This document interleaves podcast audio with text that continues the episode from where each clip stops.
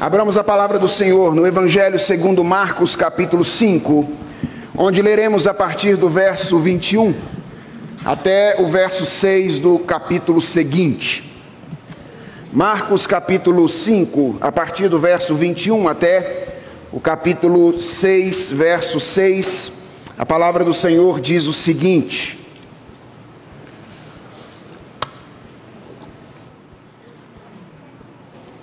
Tendo Jesus voltado de barco para o outro lado, reuniu-se em volta dele uma grande multidão, e ele estava junto do mar. Então chegou um dos chefes da sinagoga, chamado Jairo, e vendo-o, prostrou-se aos, aos pés de Jesus e lhe pediu com insistência: Minha filhinha está morrendo, venha impor as mãos sobre ela para que seja salva e viva.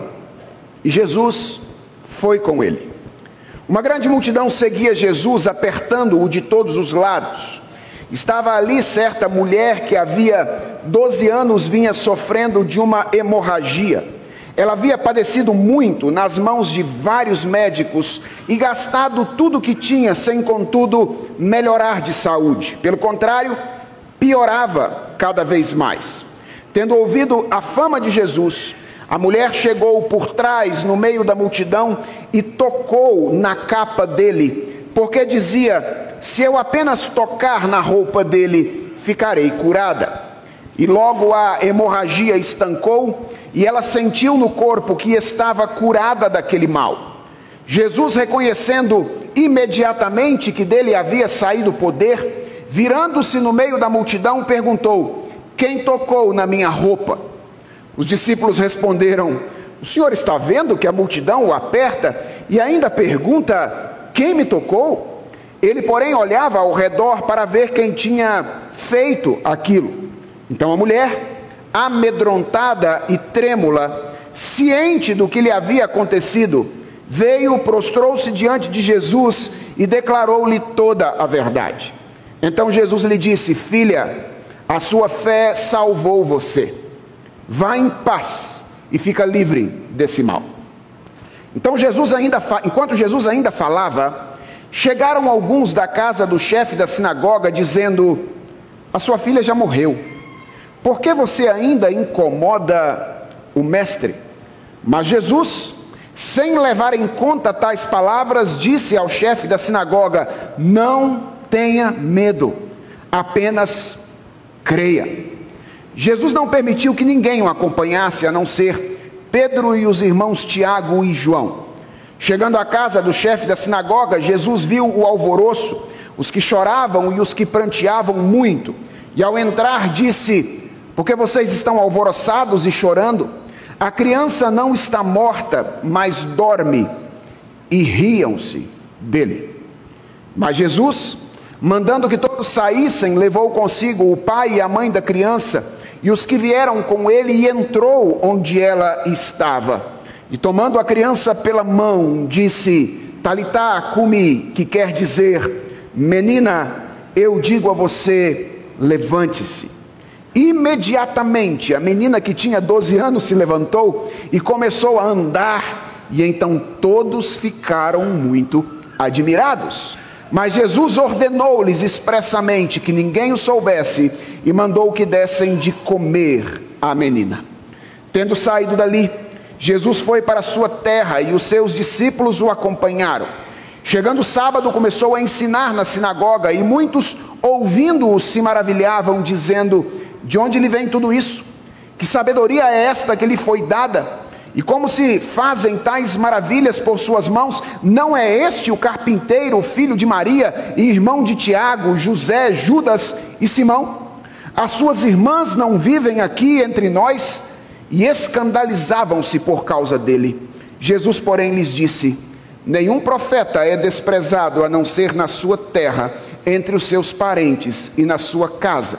E não pôde fazer ali nenhum milagre a não ser curar uns poucos doentes, impondo-lhes as mãos. E admirava-se da incredulidade deles. Vamos orar, irmãos? Santo Deus, é diante da tua palavra que o teu povo está nesta manhã, com a finalidade de ser edificado por ela. Nós precisamos ouvir a tua voz, Senhor.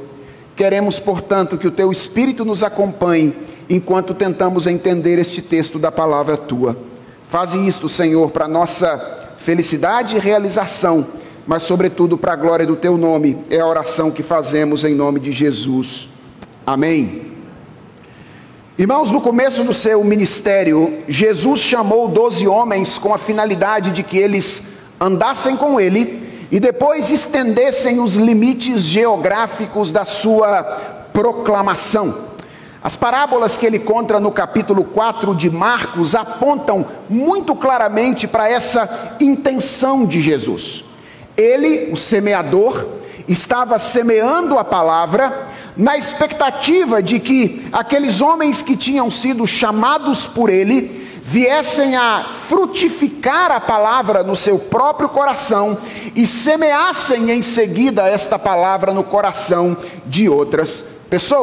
Jesus desejava causar uma reação em cadeia a partir dos apóstolos, com a finalidade de que aquele pequeno movimento que estava nascendo se tornasse um grande movimento no futuro. Mas Jesus sabia que havia algo que poderia impedir os discípulos de fazer isso. E esse algo é a incredulidade, a falta de fé, que tem como uma das suas maiores fontes a ignorância a respeito da natureza do nosso Senhor. Foi por isso que Jesus fez com que o seu ensino, ao longo do seu ministério, fosse acompanhado por milagres, fosse acompanhado por sinais que tinham a finalidade de revelar quem ele era aos seus discípulos. E o capítulo 4, o capítulo 5 de Marcos, mostra como ele faz isso de maneira magistral. Depois de contar aquelas quatro parábolas, Jesus realiza quatro diferentes sinais que têm como objetivo aprofundar a visão que os discípulos têm a respeito de quem ele é. Em primeiro lugar, ele acalma uma tempestade, mostrando o seu poder sobre a natureza. Depois ele cura um endemoniado que estava possesso de uma legião para mostrar a sua autoridade sobre os demônios. E então ele cura uma mulher hemorrágica para mostrar o seu poder sobre as enfermidades e ressuscita a filha de um, de um chefe da sinagoga para mostrar a sua autoridade sobre a morte.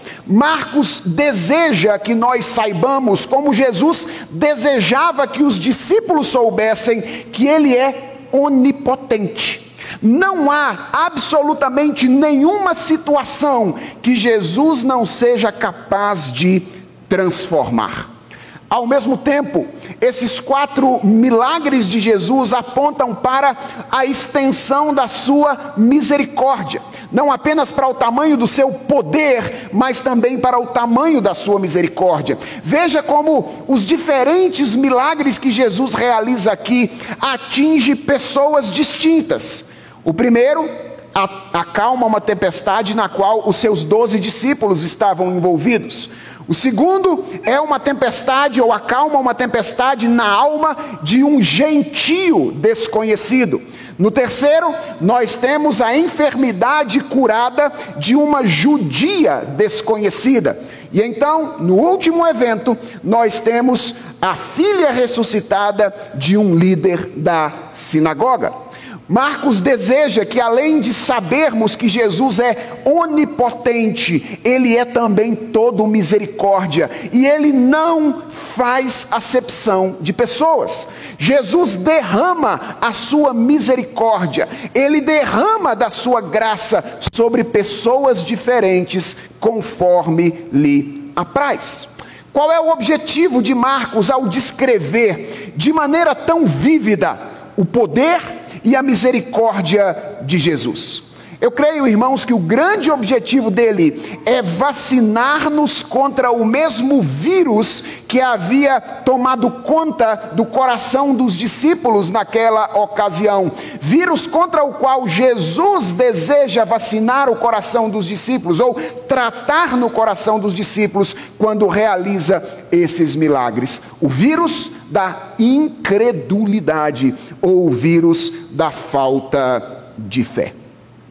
Na última mensagem, nós estudamos os dois primeiros eventos, ou esses dois primeiros milagres que Jesus realizou, vendo como Marcos, no seu registro, identifica a ação de incredulidade dos discípulos no primeiro episódio com a incredulidade dos gerazenos no segundo episódio e usa a figura daquele endemoniado liberto com a finalidade de dar uma lição aos discípulos a respeito da necessidade de crerem no Senhor Jesus Cristo.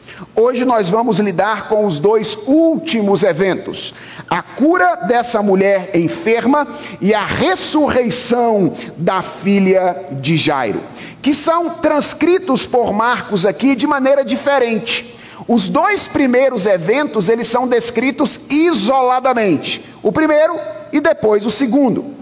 Esses dois últimos, eles são descritos em uma estrutura de sanduíche. Vocês perceberam isso aí? Nós temos o início do primeiro evento no começo do relato, o final do primeiro evento no segundo relato, e Marcos insere o segundo evento no meio dessas duas partes do primeiro relato, que é o encontro de Jesus com Jairo e a ressurreição da sua filha. E nós vamos analisar ou caminhar durante a mensagem de hoje para ver exatamente esses três diferentes momentos em que Marcos divide a passagem desta manhã, a começar pela aproximação inesperada deste chefe da sinagoga de Jesus Cristo.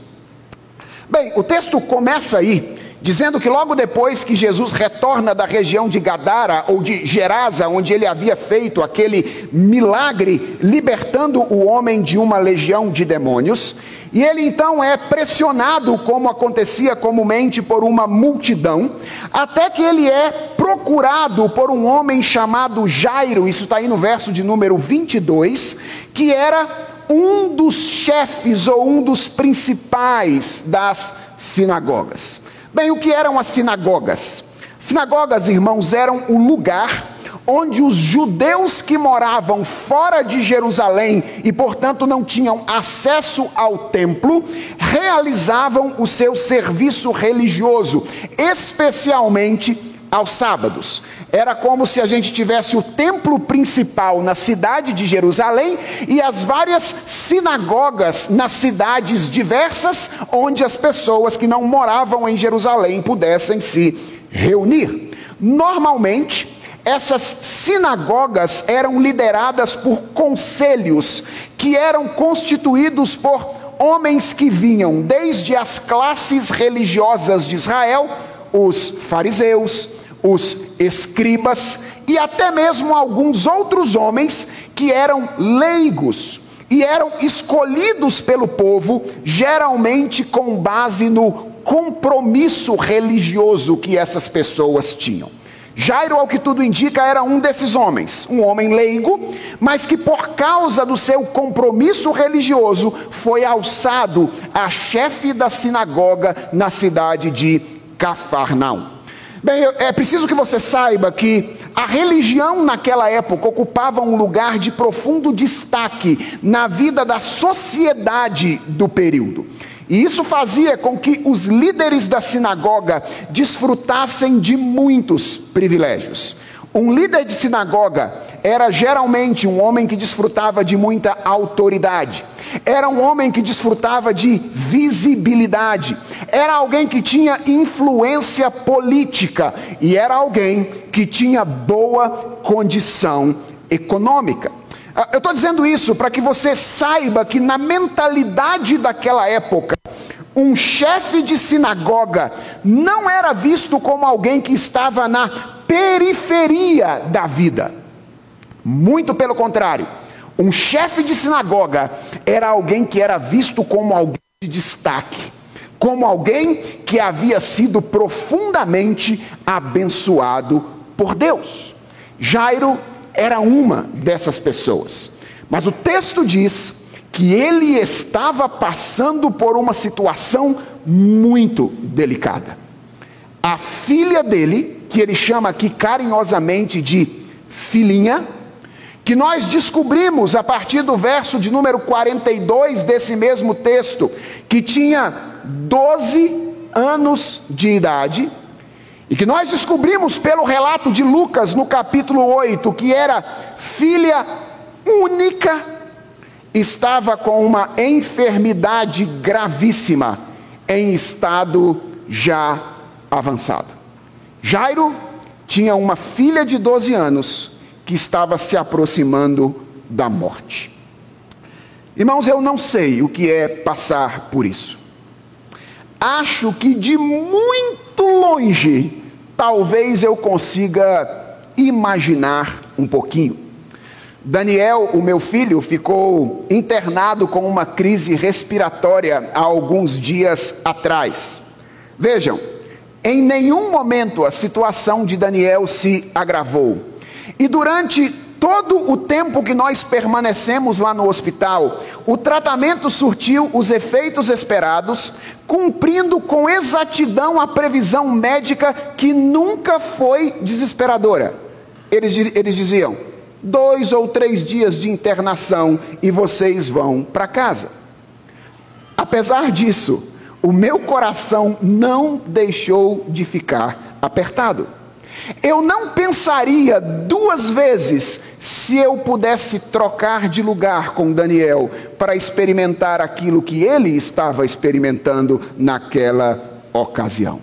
Jairo estava experimentando uma das experiências mais dolorosas que alguém pode experimentar do lado de cá da eternidade.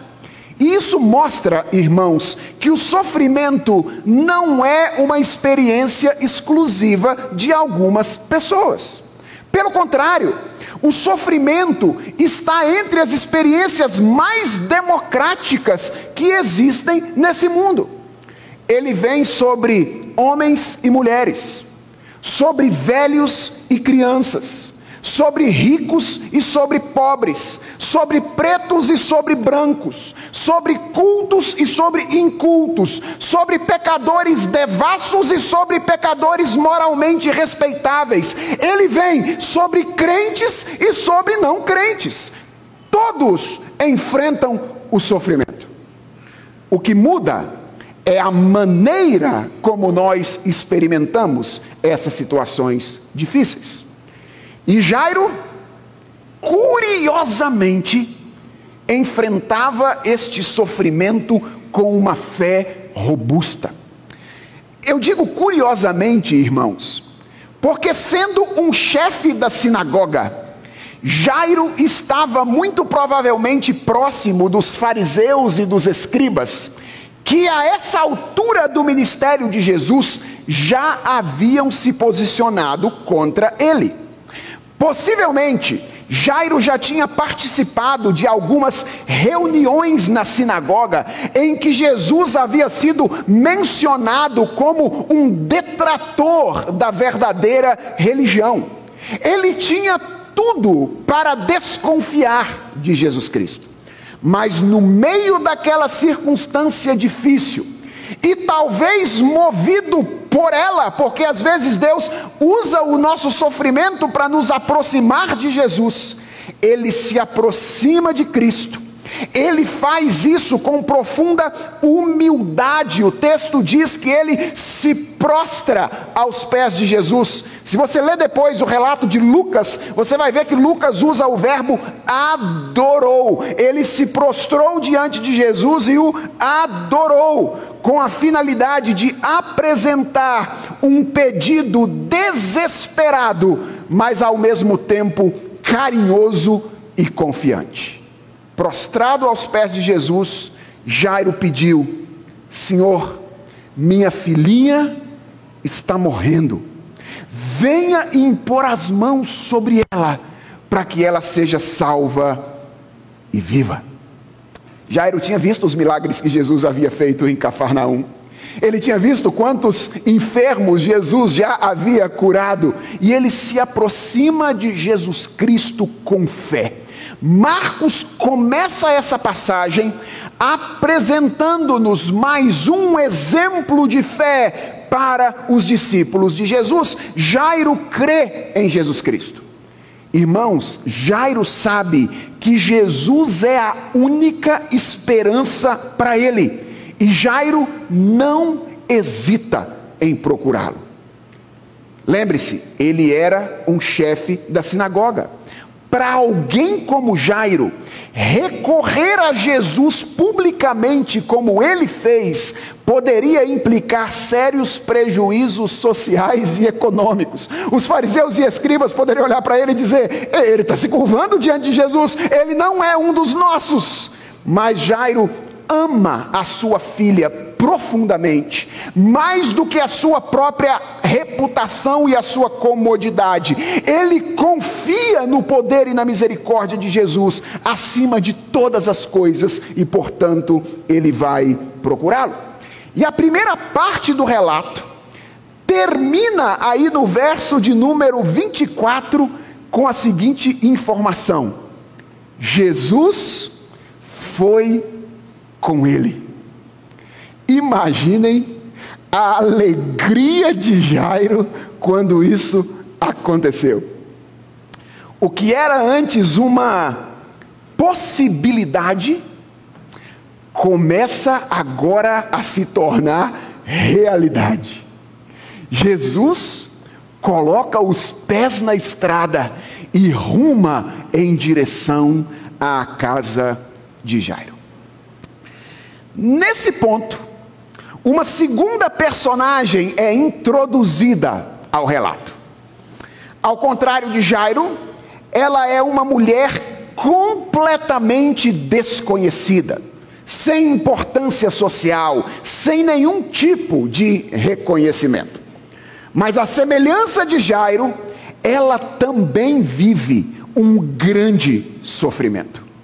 Ela tinha uma hemorragia, provavelmente uma hemorragia uterina, que era constante, era ininterrupta e já durava aproximadamente 12 anos. Irmãos, veja como a providência de Deus é impressionante. A filha de Jairo tinha 12 anos. E esta mulher sofria há 12 anos com uma enfermidade. Ou seja, provavelmente, no mesmo ano em que a filha de Jairo nasceu, essa mulher se tornou ou foi acometida pela enfermidade que agora ela carregava. A partir dali, a vida dessas duas mulheres passou a se desenvolver separadamente até que elas se encontraram com Jesus e elas foram unidas em Jesus Cristo por toda a eternidade. O sofrimento dessa mulher é enfatizado pelo texto que nós estamos estudando, quando ele diz que durante aqueles anos ela tinha gastado tudo o que ela possuía, fazendo diferentes tratamentos médicos, sem obter sucesso algum. Todos os seus esforços até então haviam sido inúteis, e eles tinham trazido a ela mais dor e mais sofrimento do que ela tinha tido até então. A linguagem que Marcos usa, irmãos, deixa isso muito claro. Ele diz que ela tinha padecido na mão de vários médicos. É verdade que essa não é informação muito boa a respeito dos médicos da região naquela ocasião, mas ela tinha padecido na mão dos vários médicos, e que na medida em que ela passava por eles, diz o texto, ela piorava cada vez mais. Um dia, essa mulher desconhecida ouviu falar a respeito de Jesus. Um mestre que andava pela região da Galileia e curava as pessoas. E ela creu nele. E ela fez isso com uma fé absolutamente impressionante. Veja o tamanho da fé dessa mulher, meus irmãos.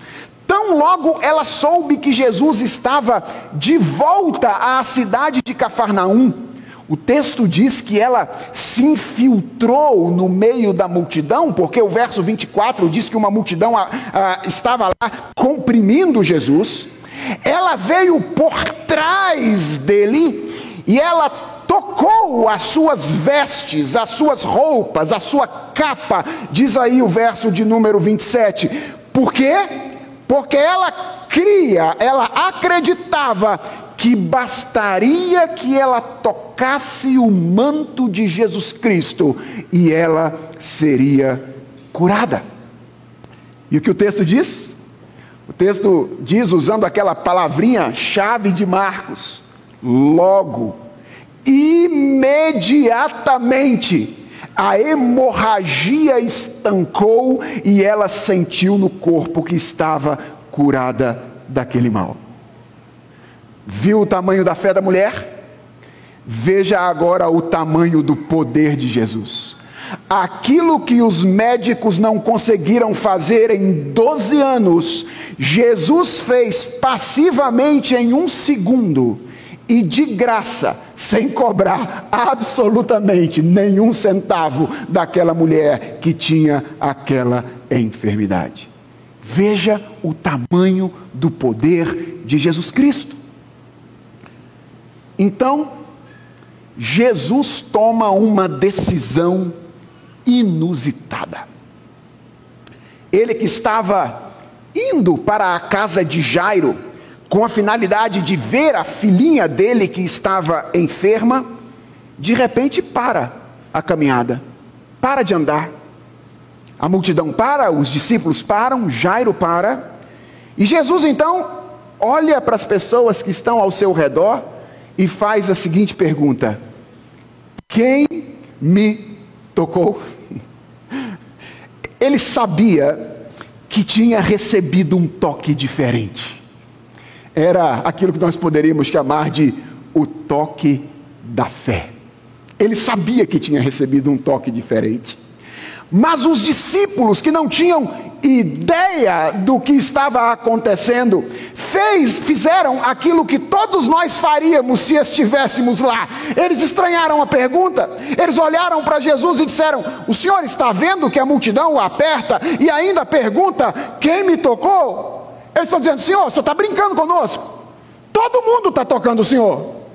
Todo mundo está encostando o senhor aqui. Você só pode estar de brincadeira quando o senhor para aqui a caminhada para perguntar às pessoas quem foi que tocou o senhor. Mas Jesus insiste. Ele fica olhando ao redor para ver, diz o texto, quem o havia tocado daquela maneira. E duas perguntas me vêm à mente nesse ponto da narrativa. A primeira é: Jesus sabia ou não sabia quem o tinha tocado? Irmãos, essa não é uma pergunta fácil de responder. Algumas pessoas, alguns estudiosos entendem que, sim, eles entendem que Jesus sempre soube quem o havia tocado. E, portanto, essa pergunta era apenas uma pergunta retórica, que tinha a finalidade de dar àquela mulher a oportunidade de se revelar. É uma possibilidade. Outros estudiosos entendem que não. Eles entendem que, ao fazer essa pergunta, Jesus de fato desejava saber algo que ele não sabia. Talvez você esteja se perguntando, mas Jesus não sabia de todas as coisas, e a resposta é: durante o seu tempo de esvaziamento e encarnação, não. Os discípulos certa vez perguntaram para ele quando é que era o dia da sua volta. E ele disse que apenas o pai dele tinha conhecimento de quando isso haveria de acontecer. Para esses estudiosos, esta é uma evidência da perfeita humanidade do nosso Redentor, da perfeita humanidade de Jesus Cristo, do seu esvaziamento durante a encarnação. E não sou eu que vou resolver esse imbróglio, as duas possibilidades são possibilidades legítimas. Mas há uma segunda pergunta que sempre me vem à mente quando eu vejo Jesus fazendo isso, que é: por que Jesus parou a sua caminhada e fez essa pergunta? E a resposta aqui é mais simples. A resposta é que, embora o plano daquela mulher fosse permanecer no anonimato por toda a sua vida, Jesus queria dar publicidade àquele acontecimento. Jesus queria trazer à tona para conhecimento daqueles que estavam lá e nosso conhecimento aquilo que aconteceu com a mulher naquele dia, com algumas finalidades, acredito eu. A primeira, ele queria fazer isso para explicar àquela mulher o que tinha acontecido. Vejam, irmãos, que se aquela mulher voltasse para casa, sem travar o diálogo que ela travou com Jesus, possivelmente ela voltaria com uma grande fé e uma teologia ruim. Possivelmente. Uma das coisas que Jesus diz àquela mulher é o seguinte: Filha, a tua fé te salvou. Parece que Jesus quer deixar claro para ela que, embora ela tivesse experimentado algo sobrenatural ao tocar o manto de Jesus, a roupa de Jesus, a fonte da experiência sobrenatural não havia sido a roupa, não havia sido o manto, mas havia sido o dono da roupa. O que Jesus quer dizer para ela é: olha, não foi a minha roupa, que a minha roupa não tem poder em si mesma. Foi o fato de você ter se encontrado comigo e depositado em mim a sua fé que fez com que você fosse curada e salva nesta ocasião. Então, Jesus desejava conversar com ela para corrigir de alguma forma a teologia ou um possível equívoco teológico nesta ocasião. Além disso, eu creio que Jesus queria que as outras pessoas soubessem da nova condição daquela mulher. Havia uma declaração pública a respeito dela que precisava ser feita. E nós vamos compreender um pouquinho melhor esta declaração ao final da mensagem de hoje. Mas há uma terceira razão pela qual eu creio Jesus para e conversa com essa mulher, é que ele queria dar aos outros, especialmente aos discípulos que o acompanhavam, a oportunidade de ver e de ouvir o testemunho dela. E é isso que acontece logo em seguida. Veja que diante do olhar perscrutador de Jesus, Aquela mulher percebe que ela não ia conseguir se esconder por um longo, longo tempo. Então, diz o texto que, atenção a essas palavras, lembre-se da reação dos discípulos, isso tudo é cadeia, amedrontada e trêmula, ciente do que lhe havia acontecido, veio, prostrou-se diante de Jesus e declarou-lhe toda a a verdade. Irmãos, vejam que cena exemplar para os discípulos. Uma mulher amedrontada, mas prostrada aos pés de Jesus Cristo. Eles haviam ficado com medo, mas não haviam se curvado diante de Jesus. Haviam permitido que o medo tomasse conta do coração deles e tirasse a fé do lugar onde ela deveria estar. E Jesus então agora os faz ver uma mulher que experimenta o medo que eles experimentavam. Experimenta a ponto de tremer quando se apresenta diante de Jesus Cristo, mas não permite que o medo atire da posição adequada diante de Jesus Cristo, a posição de reconhecimento do seu senhorio, a posição de adoração. O que Jesus está ensinando aqui para os discípulos, e eu acho que nós precisamos aprender, é que Deus não espera que nós tenhamos uma fé perfeita. Esta mulher temeu. Esta mulher tremeu de medo diante de Jesus. Ela não tinha uma fé perfeita, mas ela tinha uma fé imperfeita depositada no objeto perfeito. Ela havia tomado a sua imperfeita fé e ela havia depositado a sua fé naquele que é o único objeto sólido e digno em quem nós podemos confiar. E que Jesus se encarrega de aperfeiçoar a nossa fé, é o que nós aprendemos ao final desta passagem, no segundo momento da relação de Jesus com Jairo. Irmãos, o que acontece com essa mulher é algo grandioso, belo, tremendo. Mas coloque-se na pele de Jairo e tente imaginar o coração de Jairo durante os minutos que Jesus dedica àquela mulher. O texto não relata, mas quando dou asas à minha imaginação, eu visualizo dois Jairos durante aquele momento. Um é o Jairo inquieto, calado, mordendo os lábios, roendo as unhas, falando apenas consigo mesmo, dizendo: Tomara que ela aguente, tomara que ela aguente, tomara que dê tempo de Jesus chegar à minha casa. O outro é o Jairo irritado, nervoso, gesticulando, questionando, dizendo talvez aos discípulos de Jesus: oh, ele esqueceu para onde que ele estava indo? Viu? Não dá para deixar essa mulher para lá, não. Ela já foi curada. Aquilo que ela tinha que se fazer com ela já foi feito. A minha filhinha está morrendo. Se a gente demorar a chegar, não vai funcionar. O, o texto não diz como Jairo reagiu, mas o texto diz que enquanto Jesus ainda falava com a mulher, não sei quanto tempo durou isso, talvez uns 20 minutos, meia hora. Diz o texto que enquanto Jesus falava com a mulher, a notícia que Jairo tanto trabalhou para evitar chega aos ouvidos dele. A sua filha já morreu. Por que você ainda incomoda o mestre? Ou seja, vêm os mensageiros da casa, de, Jairo e eles dizem: Jairo, lamentamos o que temos a dizer a você, mas todas as esperanças foram por água abaixo. Ela morreu, tem uma multidão aí precisando de Jesus.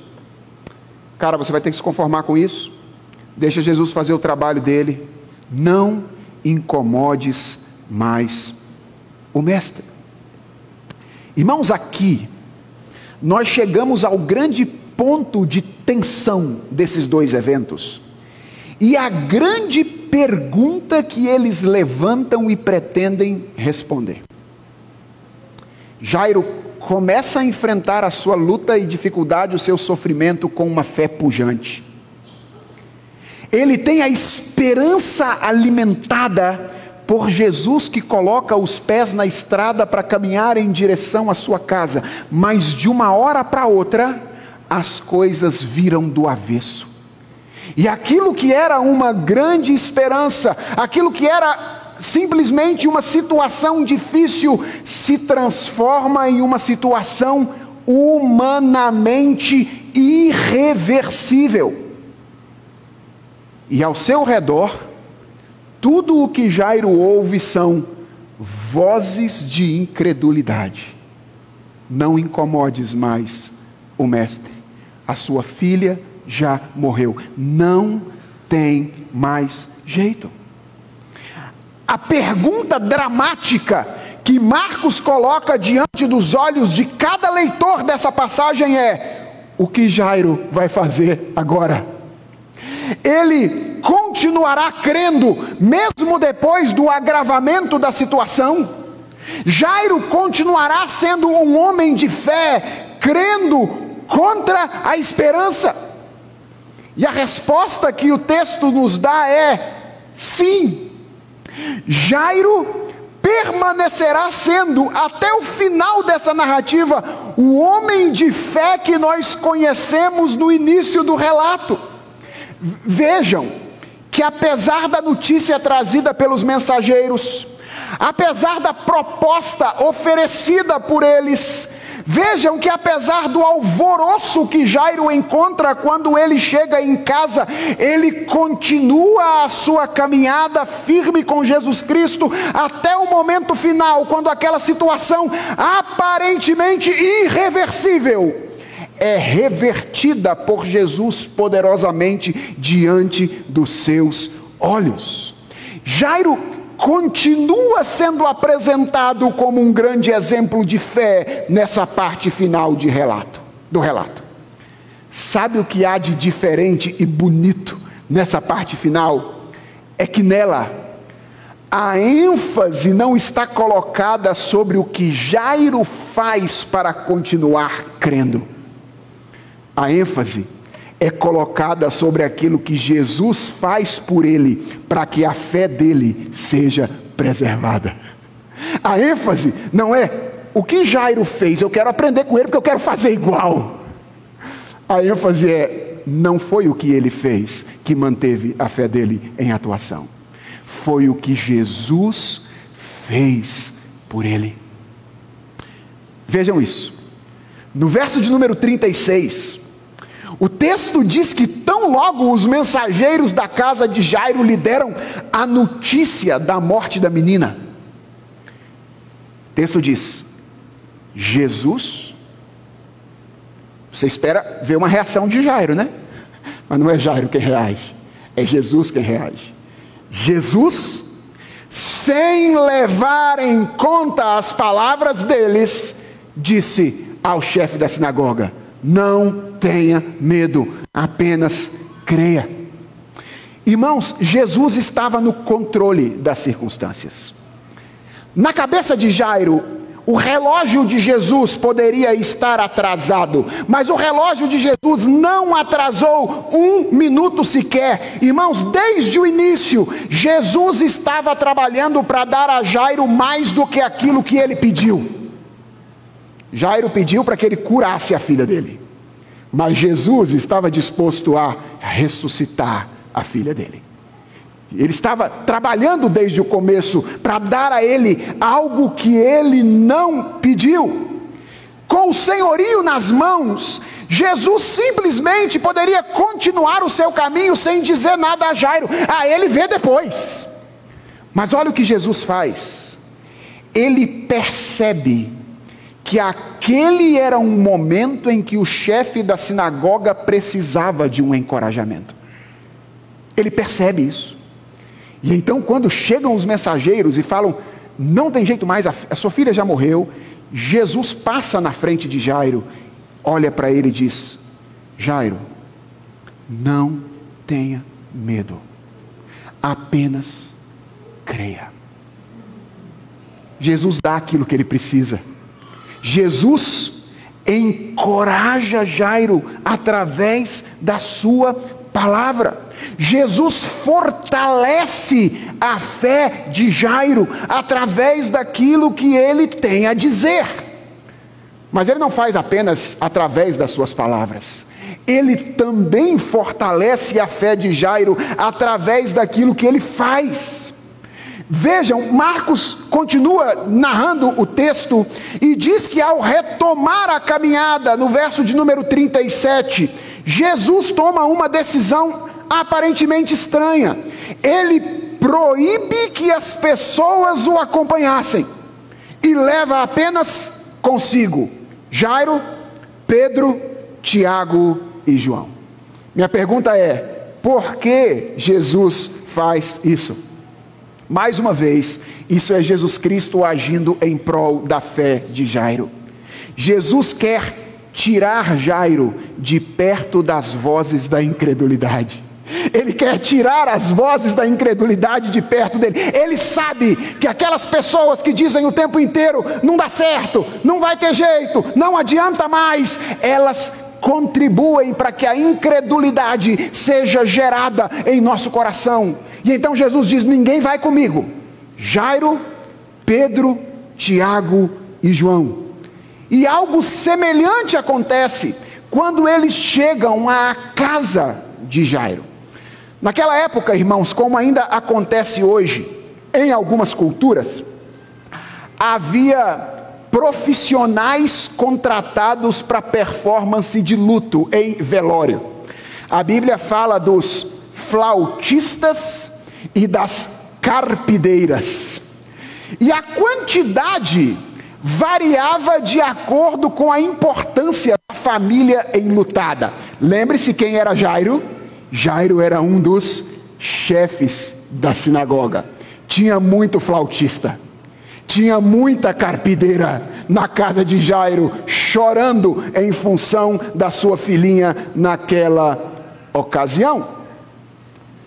E o texto diz que Jesus entra na casa, no lugar onde estão os flautistas e as carpideiras, olha para eles e diz: Por que vocês estão alvoroçados e chorando? A criança não está morta, ela está dormindo. Irmãos, será que Jesus está dizendo que aquelas pessoas tinham interpretado mal a condição daquela menina? Será que Jesus está dizendo que ela estava com catalepsia, ao invés de estar morta de verdade? A resposta é não, é claro que não. O que Jesus está fazendo aqui, irmãos, é falar metaforicamente. E ele está se referindo mais ao que significava a condição daquela menina para ele, do que propriamente a condição dela. É, Jesus não está dizendo que aquela menina não estava morta. O que ele está dizendo é que para ele, uma menina morta e uma menina dormindo é a mesma coisa. O, o que ele está dizendo é que ele tinha poder para levantar um defunto de um caixão, fazendo a mesma força que alguém faz quando levanta da cama uma pessoa saudável pela manhã depois de uma noite de sono. E quando os flautistas e as carpideiras ouviram Jesus dizer isso, está aqui a prova de que era só gente contratada mesmo, eles se transformaram de cantores fúnebres a comediantes zombadores. Imediatamente, aqueles que foram contratados para chorar, agora estavam rindo, zombando daquilo que Jesus havia dito naquela ocasião. E mais uma vez, o texto nos diz que Jesus tira os incrédulos da cena, para manter Jairo distante das distrações que poderiam conduzi-lo à incredulidade. Ele manda todo mundo embora, vai embora toma Jairo, a mãe da menina, os três discípulos que haviam ido com ele, dentre os quais estava Pedro, por que, que isso é relevante? Porque Pedro é a testemunha ocular por trás do relato de Marcos. Pedro não está contando, ou Marcos não está contando algo ah, que ele não tinha notícia de alguém que estava lá vendo isso acontecer. Jesus toma essas pessoas, vai ao encontro da menina. E o texto diz que ele toma a menina pela mão. Este é um dado importantíssimo ao qual eu quero voltar daqui a pouco. E profere duas palavras, talita kumi, que não é, irmãos, uma fórmula mágica, mas é a maneira como em aramaico um pai acordaria carinhosamente a sua filha de manhã. É mais ou menos, filhinha, está na hora. Filha, é, é hora de, de levantar. Como você faz com a sua filha pequena para acordá-la para ir para a escola de manhã cedo? Filha, acorda. E mediante essas palavras de Jesus, ela voltou à vida. Lucas, que era médico, registra o acontecimento dizendo que voltou-lhe o espírito. Ele é o único que diz isso. É, é, olhava para ela, está claro que o espírito não está lá. Mas quando Jesus diz, menina, acorda, o espírito, que possivelmente estava aguardando esse momento na companhia de Deus, toma conta daquele corpo novamente. E o texto diz que ela se põe a andar. E as pessoas que estão na sala ficam admiradas com o que estava acontecendo naquela ocasião. E Jesus então dá duas ordens aos pais da menina. Primeiro, que eles não espalhassem aquilo para as pessoas. Jesus não gostava de dar pérolas aos porcos. Ele não queria que esse milagre tomasse ou, ou fosse espalhado naquele contexto de profunda incredulidade. E a segunda coisa que ele faz é ordenar que eles dessem algo de comer a ela. Por duas razões, talvez. Primeiro, para comprovar concretamente a ressurreição dela. Você se lembra como é que Jesus comprovou a ressurreição dele pessoalmente para os apóstolos? Comendo favo de mel e peixe na presença deles. E aqui Jesus então diz: dá de comer para ela. Eu vou fazer isso depois, mas vocês vão ter uma visão por trás da cortina. Vão ter uma antevisão daquilo que eu vou fazer ainda quando eu ah, é, cumprir a minha obra. E em segundo lugar, esse ato de dar a ela a comer é uma amostra do completo restabelecimento dela. É bem provável que a falta de apetite tivesse acompanhado a menina durante a enfermidade naqueles últimos dias.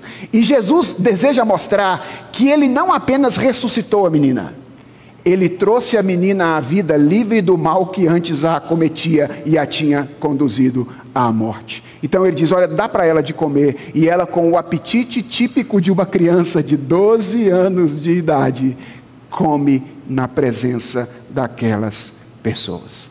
Jairo, irmãos, também é um grande exemplo de fé para os discípulos. Ele creu apesar das circunstâncias, não porque ele tivesse de si mesmo condições para fazer isso, mas porque o Mestre preservou a sua fé por aquilo que ele falava e por aquilo que ele fazia.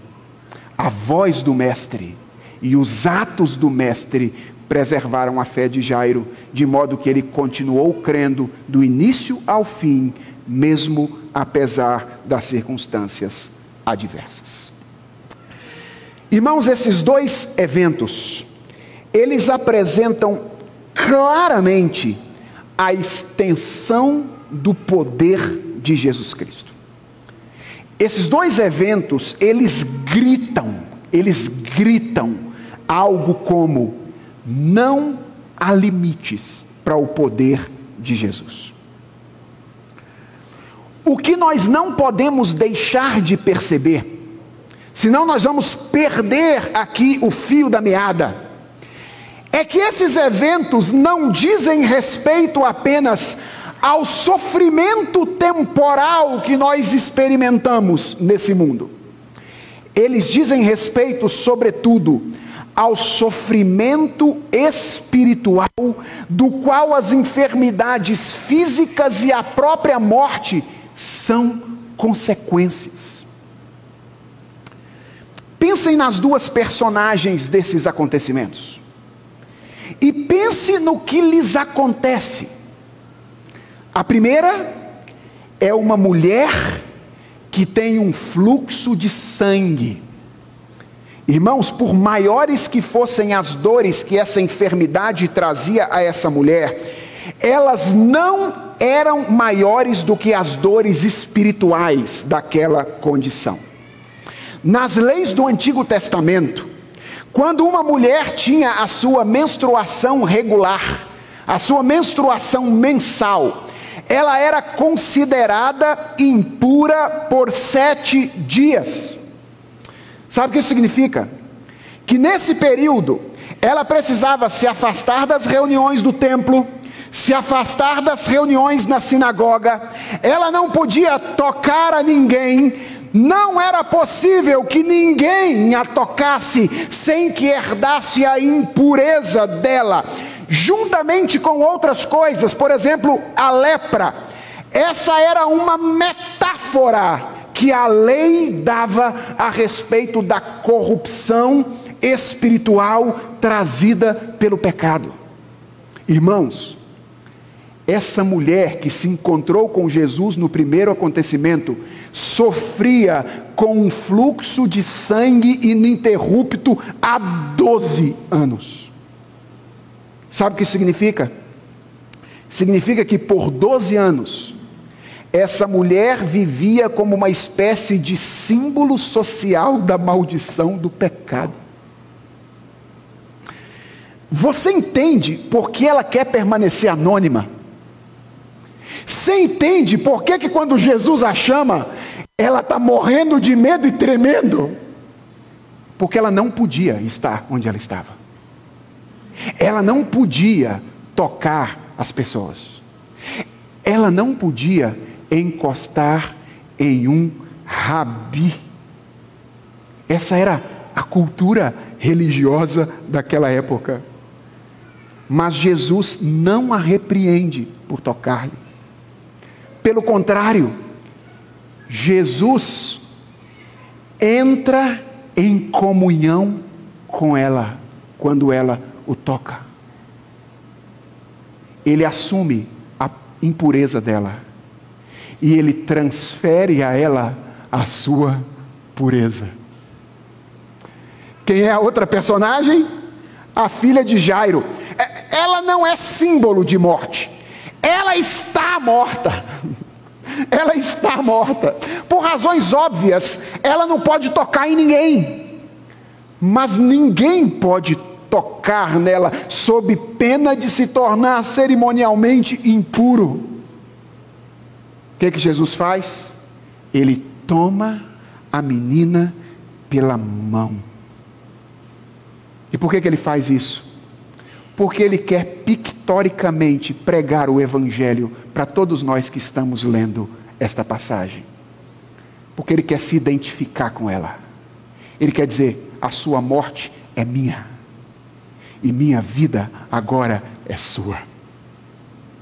A sua enfermidade é minha, e a minha saúde agora é sua. Essas duas personagens não são ilustrações do nosso sofrimento temporal apenas.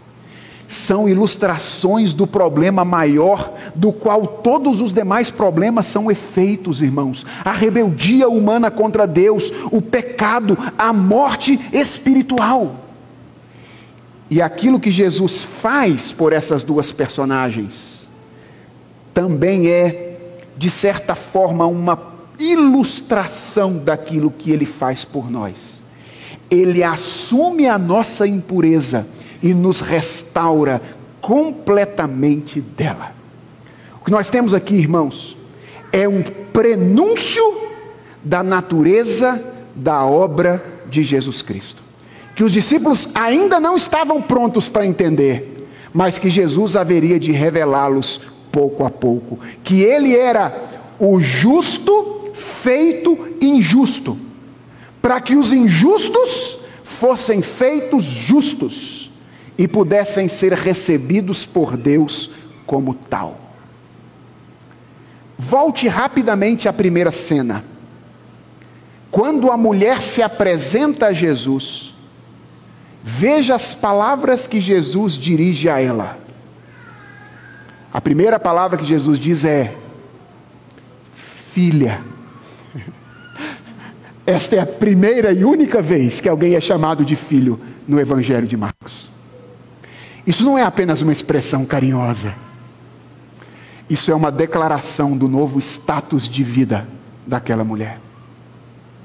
Jesus está dizendo: Eu te recebo como filha. Ele diz mais: Ele diz, a tua fé te salvou. Sabe que salvar e curar é a mesma palavra. Os tradutores poderiam ter optado por traduzir a palavra aí por curou, mas eles não fizeram isso. Eles optaram traduzir por salvou. Por quê? Porque no mundo de Jesus, as enfermidades, os problemas, as lutas, todas elas têm a ver com uma coisa só: o pecado do qual nós precisamos ser salvos. E qual é a última coisa que Jesus diz a ela? a última coisa que Jesus diz é: vai em paz. Justificados, pois, mediante a fé, nós temos paz com Deus por meio do nosso Senhor Jesus Cristo. Vai em paz. Eu recebi você como filha, porque você depositou a fé sobre mim. E aquilo que antes te separava de mim e de Deus, agora foi de uma vez extirpado. Você agora será recebida por Deus como filha amada. Os discípulos precisavam saber disso, irmãos. Que não há condição espiritual que Jesus não possa transformar. E nós também precisamos saber disso se nós queremos ser intrépidos na proclamação do Evangelho. Irmãos, sabe por que, que às vezes nós somos muito tímidos por pregar o Evangelho às pessoas? Porque nós parecemos não acreditar que Jesus pode transformar a vida delas. A gente diz assim: ah, pastor, não adianta pregar para o meu parente, não. Que lá não tem jeito, não, pastor. Que lá, ó, caso perdido. Não tem para você, meu filho. Mas para Jesus não existem causas impossíveis. Não interessa se é alguém que um dia foi pastor, presbítero, estava na igreja e apostatou. Não interessa se é alguém que nunca foi um cristão e sempre olhou com desdém para o cristianismo. Não interessa se é alguém que tem orgulho de não ser um cristão. Se o Jesus o procurar no meio da multidão, e os olhares dele se cruzarem com os olhares de Jesus Cristo, não há situação que Jesus Cristo não possa transformar. Pregue o Evangelho, anuncie o Evangelho, corajosamente, crendo que Jesus Cristo pode transformar qualquer situação. Vamos orar? Senhor Deus, Obrigado por esse dia tão festivo, em que, relembrando a tua ressurreição, nós estudamos um texto que diz que ela é nossa também. A ressurreição da filha de Jairo é um tipo, Senhor, de algo que aconteceu conosco espiritualmente e que haverá de acontecer conosco fisicamente no futuro. Obrigado, Senhor, pela ressurreição. E obrigado porque a ressurreição do teu filho Jesus Cristo, que é compartilhada conosco, nos enche de esperança para continuarmos crendo mesmo nas situações mais adversas da vida. Toma o nosso coração nas tuas mãos e guia-nos. É a oração que nós te fazemos em nome de Jesus. Amém.